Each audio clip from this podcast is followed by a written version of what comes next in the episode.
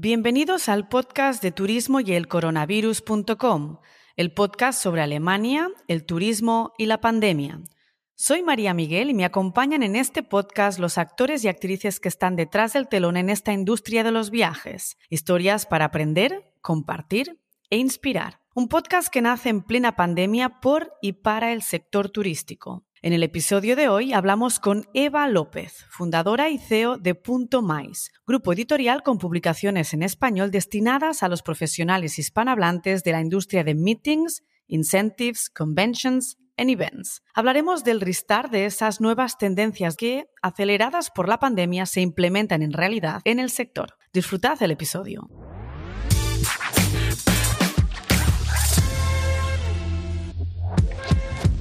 Bienvenida Eva al podcast de Turismo y el Coronavirus. Bienvenida y gracias por estar aquí. Muchas gracias a ti María, es un gran placer compartir este rato contigo. Eva, hace muy poco que tuvimos el placer de vernos live en Berlín, en un FAM que hicimos con Visit Berlin.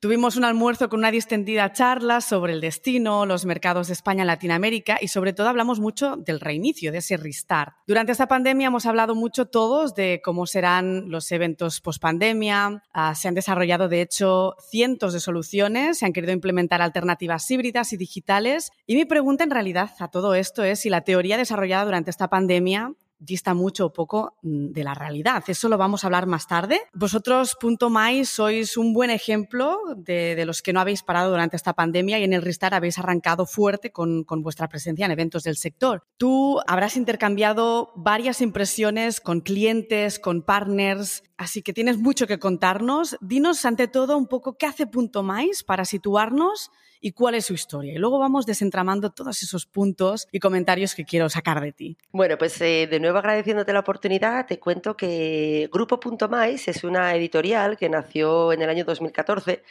eh, con el objetivo de servir de puente a nivel informativo entre, mm, no, no entre España y Latinoamérica, a nivel de distribución sí que en España y Latinoamérica, pero sí con la intención de, a través de ese puente, mantenernos informados todos sobre lo que ocurre en la industria más hispanohablante a nivel mundial. Nacimos con una revista que se llama Punto Mais, con la que, en la que cada dos meses analizamos tendencias, presentamos destinos, eh, hacemos hablar a los actores del sector para que nos cuenten en primera persona pues, hacia dónde vamos, qué está ocurriendo, tanto mm, siendo contratante de empresa como agente de viajes, como representante de destino, como DMC creamos eso, un medio de comunicación con el objetivo de, mantenernos todos informados y, además entre mercados de muy distinta madurez y la editorial fue creciendo con un directorio que se llama Punto DMC en el que aglutinamos a los receptivos hispanohablantes de todo el mundo, con otra publicación que se llama Informes en la que tratamos pues eh, realidades del sector con una profundidad más más potente. Y también tenemos otra línea que son los webinars más que desarrollamos antes de la pandemia, que, obviamente utilizamos mucho más durante la pandemia, en la que para una parte de nuestros lectores, que son los agentes de viajes, porque la otra parte son principalmente los contratantes en empresas de, operaciones más, bueno, pues para ellos ofrecimos esta plataforma de, formación, básicamente. Es lo que hacemos desde Grupo.mais. Vuestra financiación imagino que se basa en sponsorización por parte de destinos, ferias, centros de convenciones, DMCs para dar un par de ejemplos, ¿cómo habéis sufrido vosotros entonces esa pandemia? Bueno, pues eh, efectivamente, como dices, nuestra financiación en, el 99% eh, procede de la publicidad, como en todos los medios de comunicación. Además, es que en nuestro caso, al ser un, grupo editorial multinacional, eh, porque nos dirigimos a España y Latinoamérica y además estamos basados en España y Latinoamérica, concretamente en Madrid, Buenos Aires y México. Entonces, claro, nuestros anunciantes eran eminentemente multinacionales, principalmente compañías aéreas, cadenas hoteleras, destinos con presupuestos de promoción importantes para trabajar mercados lejanos y además, bueno, pues agencias de, receptivo, proveedores de tecnología. Entonces, claro, mm, todos, todos tuvieron que cancelar sus campañas, fue así de simple. O sea, nuestros recursos pasaron mm, de, además veníamos de años muy buenos, pasaron de la noche a la mañana a ser cero. En marzo de 2020 nos dedicamos 15 días a, firmar eh, anulaciones de campaña porque, bueno, pues nadie podía permitirse.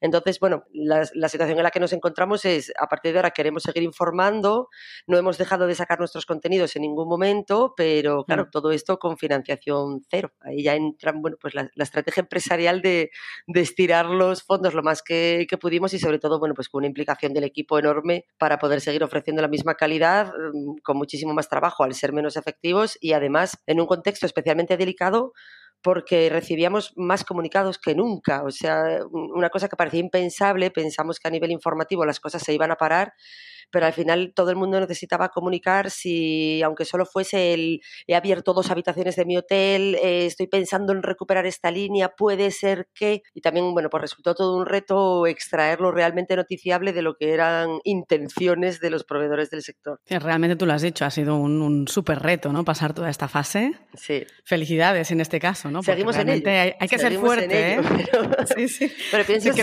como bien dices, que los que seguimos en ello, entre ellas nosotras, debemos felicitarnos mutuamente de seguir aquí, ¿cierto? Sí, si no nos desmoronamos al mismo tiempo.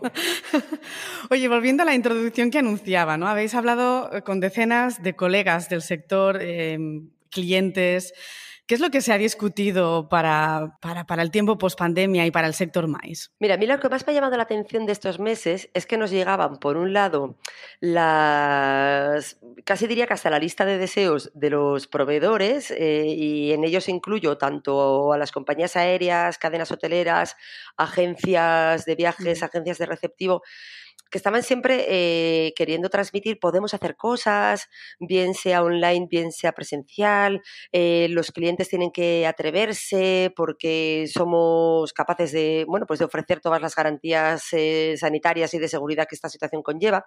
Y por otro lado, teníamos siempre la visión de los contratantes que nos decían, es que no podemos, o sea, es que no podemos hacer cosas, no es una cuestión de que no queramos, es que en muchas empresas, sobre todo multinacionales, el, el presupuesto de eventos se cerró de cuajo, igual que el de promoción en, muchos organismos se cerró completamente y muchas de las estrategias de, comunicación que se llevaron a cabo hacia empleados y clientes, del tipo de webinars, incluso de programas de team building, eventos virtuales, todo esto pasó a formar parte de los presupuestos de ventas y de hecho hubo muchos responsables de eventos en empresas que dejaron de trabajar. Entonces ya no, ya no era cuestión de, eh, venga, vamos a cambiar mi incentivo por un incentivo virtual. Es que eh, a mí, yo en mi empresa no estoy pudiendo hacer absolutamente nada o, o me están haciendo hacer tareas de otro departamento departamento o directamente estoy preparando las cajas porque me estoy yendo. O sea, que eran dos realidades del sector que, que, que, eran pues eh, completamente contrapuestas y que generaban frustración en ambas partes y que siguen generando todavía a día de hoy. Porque si bien está claro que la recuperación es un hecho, eh, obviamente no va al ritmo deseado para nadie, ni para quien quiere hacer cosas, ni para quien quiere organizarlas. Cierto, ¿no crees que ha sido pues una manera de, de seguir avanzando? Eso de, bueno, pues vamos a generar nuevos contenidos y vamos a hacernos creer de que sí que se puede hacer de otra forma, pero que en realidad eh, no había dinero o no, bueno, estaba todo cerrado, ¿no? Sí, no había dinero, no había predisposición, porque también, mm. eh, bueno, pues muchas empresas también, me recuerda muchísimo esta crisis eh, que estamos viviendo a raíz del, de la pandemia a la crisis financiera de 2008. Muchas empresas no están pudiendo hacer cosas porque si tienen a su a gran parte de sus empleados en ERTE y encima tienen a los, a los empleados o representantes con una carga de trabajo muy importante, pues tampoco pueden decirles que se pasen tres horas conectados para un evento o que salgan para una comida, porque, porque de hecho conozco a muchos responsables de viajes de eventos que dicen, no, no, esas tres horas de una comida en un sitio bonito, dámelas para estar en mi casa con mi familia porque estoy trabajando como un loco. O sea, también creo que mm, nos centramos mucho en, la dimensión de industria y nos olvidamos que esta industria la componemos personas con, con, situaciones que, que, se han extendido en el tiempo mucho más de lo que nadie hubiese imaginado y que está creando, bueno, pues eh, ambientes laborales que tampoco son ni mucho menos los más propicios para generar eventos, aunque la razón principal sea motivar a la gente, pero la gente necesita una motivación que va por otros caminos, a lo mejor pues también ganando más dinero en estos momentos, o bueno, otros aspectos que no, que no están relacionados con el maíz y además por una cuestión de imagen de las empresas, como te decía, pues, eh, pues tampoco les conviene tener a gente sin poder volver al trabajo mientras otros están, lo digo de manera muy informal, disfrutando de una comilona en un sitio precioso. Lógico. ¿Crees ahora que la realidad es más parecida mm, a esa prepandemia, vamos a decirlo así? ¿Crees que es algo que está cambiando rápidamente o sigue siendo todo muy lento? Yo creo que es lento, igual que tras la crisis de 2008, es lento porque porque precisamente por todo esto que te acabo de explicar, la manera de, utilizar la inversión está estudiadísima. Es cierto que algunas empresas están utilizando esta situación para, modernizarse y, plantear bueno, pues, eh, nuevos esquemas muy, muy interesantes a mi juicio, pero también es cierto, vivimos en un mundo de etiquetas, no solamente en el sector turístico. Entonces, bueno, pues mucha gente se está escudando, es que solo quiero hacer algo muy sostenible, solo quiero hacer algo muy responsable, mm, moral, ética y socialmente y entre tanto lo que estoy haciendo es alargar en el tiempo porque no estoy haciendo nada.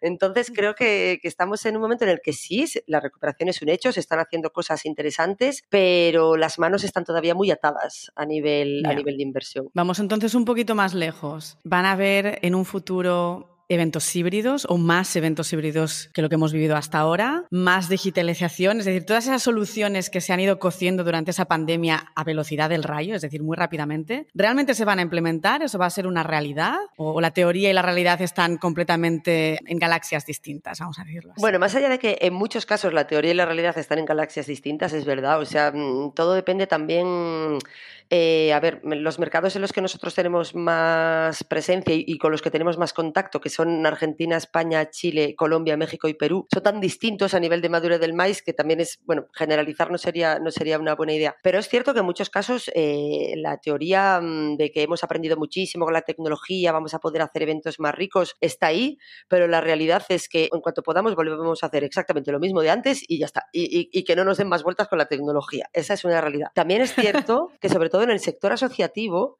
creo que sí que es un sector en el que se ha dado un salto muy grande, sobre todo bueno, con lo que tienen que ver con los congresos científicos, eh, había toda una generación de asistentes que no estaba para nada familiarizado con la tecnología y que ahora no solamente se ha acostumbrado a participar en eventos, bueno, congresos principalmente online, sino que, bueno, han sabido sacarle partido a ese tipo de, contacto con otros colegas de su sector y también muchas sociedades científicas a nivel de organización, sociedades científicas pequeñitas que no hacían nada, ahora se dan cuenta de que pueden hacer un congreso virtual y llegar a audiencias a las que no llegaban. Pienso que en el sector asociativo sí que el impacto de, la pandemia va a dejar una huella tangible que, se va a mantener durante mucho tiempo. En el sector corporativo, que es eh, al final el que nosotros también más conocemos, sinceramente pienso que aunque mm, todos hablamos de que el híbrido se va a quedar, sinceramente pienso que se va a quedar si es que el evento lo permite, que en un viaje de incentivo no va a ser el caso, eh, en una actividad de motivación tampoco, pero por ejemplo en una convención de ventas que se pueda integrar virtualmente a un equipo, siempre y cuando no se le pueda integrar físicamente. Sinceramente pienso que en el sector corporativo no va a ser, no, no va a quedar tanto. Y obviamente quedarán eventos digitales, eso sí.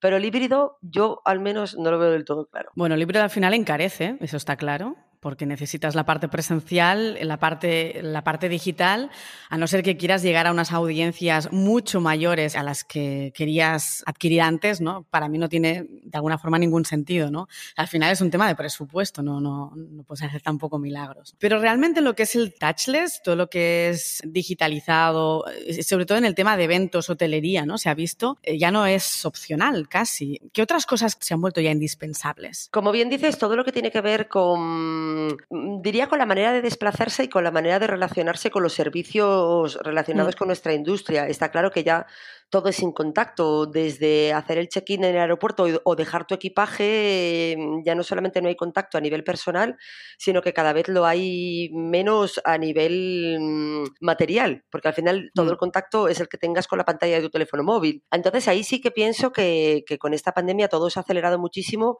y esto, bueno, pues tiene, tiene unas aplicaciones enormes desde el punto de vista, pues eso, desde que el participante, por ejemplo, pongo el ejemplo de un viaje de incentivo, desde que el participante sale de su casa con su maleta hasta que se registra como que ha llegado ya a destino, hasta la manera de opinar sobre el viaje de incentivo que le ha parecido. Está claro que sí, en, en todo lo que es la logística asociada al maíz, es evidente que ya todo pasa por el teléfono móvil. ¿Qué pasa si no tenemos batería?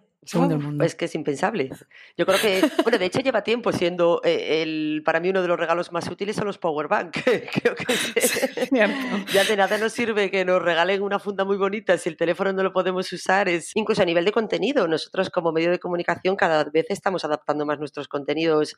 Si bien mantenemos la distribución en papel, los contenidos cada vez están más pensados para, para pantallas y no solamente para pantallas, sino como decimos en redacción, para pantallas cada vez más pequeñas, porque la gente ya no se abre el PDF para leerse un reportaje, no, quiere tips en su móvil, eh, bueno, es la, manera de consumir información. Y pensad en el audio, porque el audio apunta y estamos hartos de leer en una pantalla Exacto. móvil, ¿no? Porque eso nos va a cansar, vamos a cansarnos de esto. Somos, nos cansamos muy rápidamente y la tecnología va como demasiado rápida. Sí, así que el audio es estamos nosotros trabajando en el audio precisamente. Muy bien, muy bien. Vamos a hablar un poco de los destinos. Em, cada vez tenemos más fronteras abiertas, pero está claro que sigue la incertidumbre.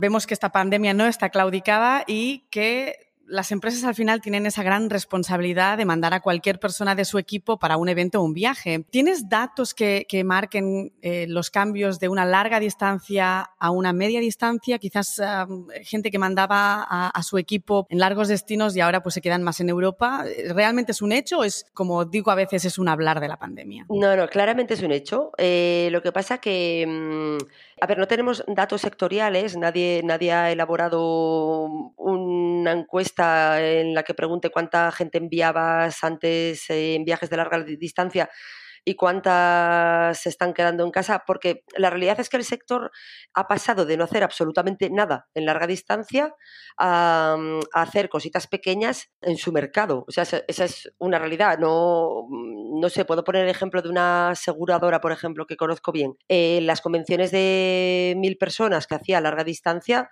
han desaparecido completamente y lo único que ha hecho durante estos últimos meses son pequeños encuentros de máximo 50 personas. Lo que pasa que... Mm.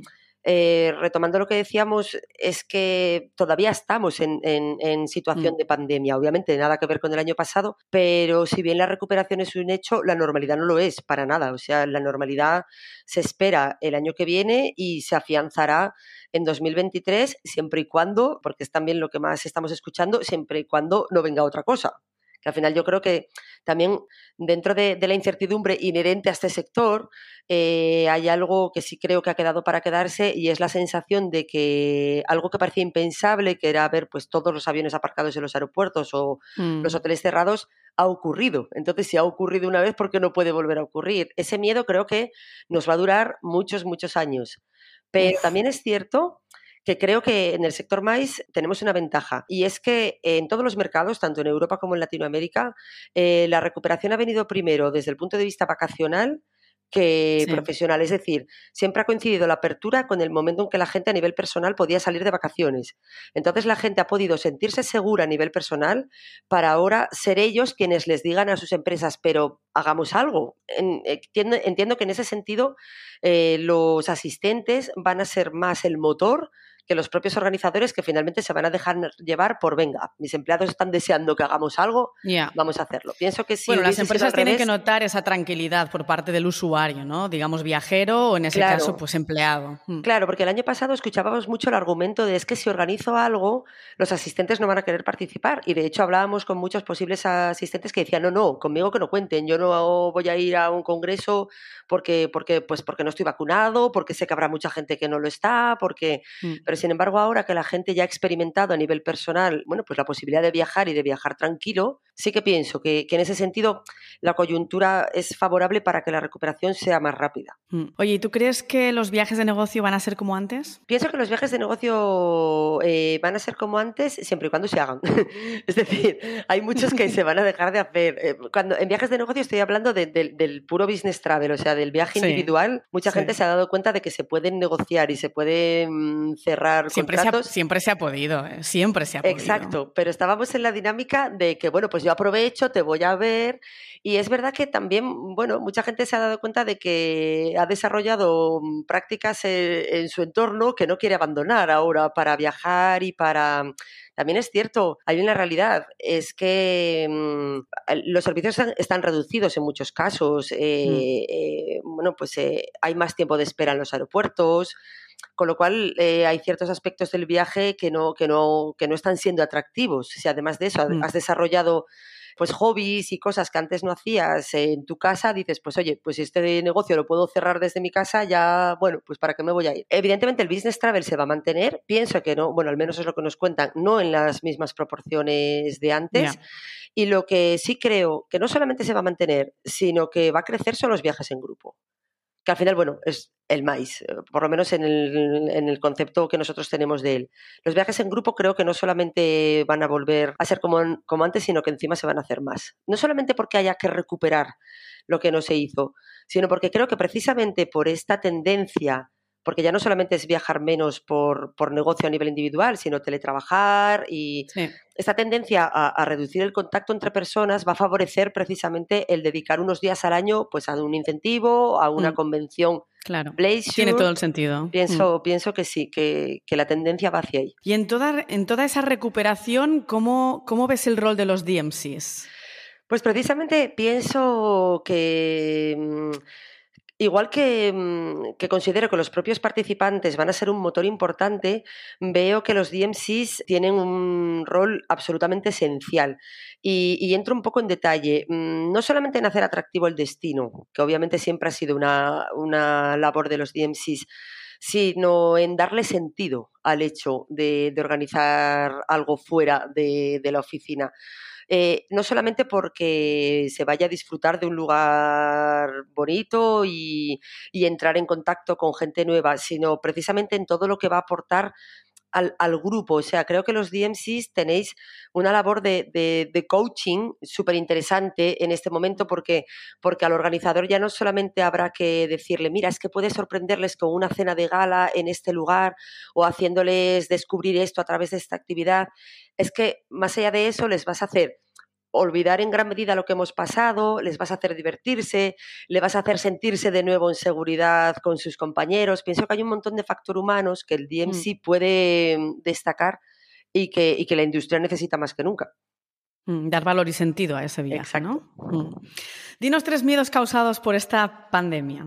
Pues mira, pienso, la verdad que, pienso en tres miedos y, es que solo se me ocurre repetir uno, que es incertidumbre, incertidumbre, incertidumbre. O sea, si antes era nuestro miedo, ahora es nuestro miedo multiplicado.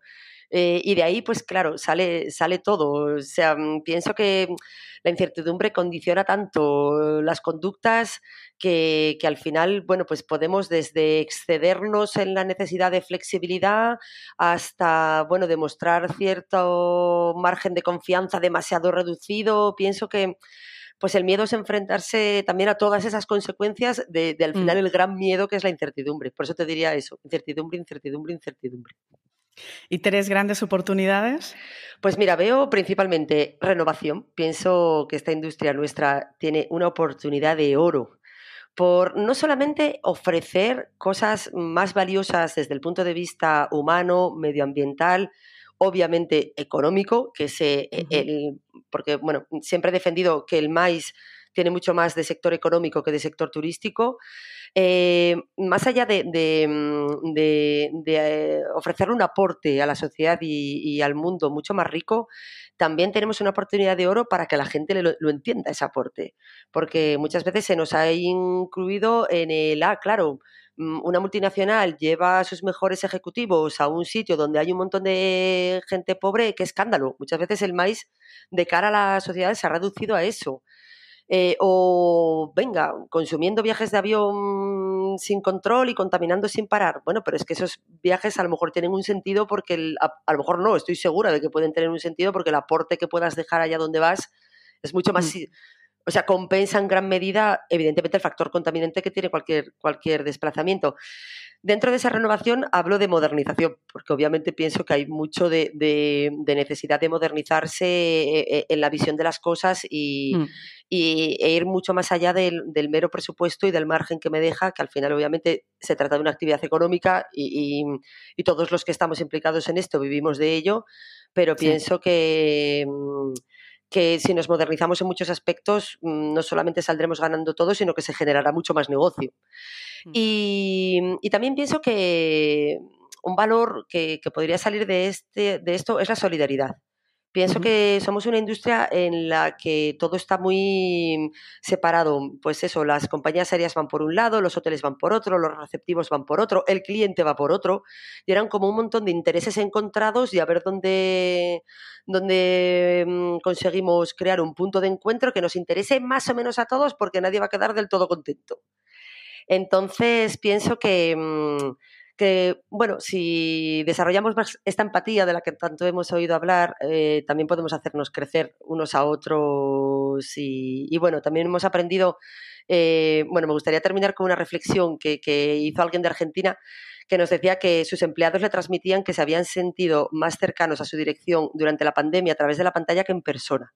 Pienso que, por mucho que hablemos, que es cierto, de la frialdad de la pantalla, también creo que nos ha llevado a desarrollar eh, bueno, pues también maneras de relacionarnos, de expresarnos y de compartir lo que sentimos que, quizá antes no éramos tan capaces de, desarrollar. En realidad la pandemia ha sido un reto emocional también, ¿no? Ser fuerte, ser débil, permitirse llorar, permitirse seguir luchar, así que bueno, un reto en todos los sentidos. Sí. Eva, muchísimas gracias por todas estas respuestas que nos has dado, estos insights. La verdad que ha sido, bueno, una entrevista sin parar de información. muchísimas gracias, mucho éxito para los próximos meses y años y espero verte pronto de nuevo. Gracias. Muchas gracias gracias a ti, María. Todo un placer, gracias.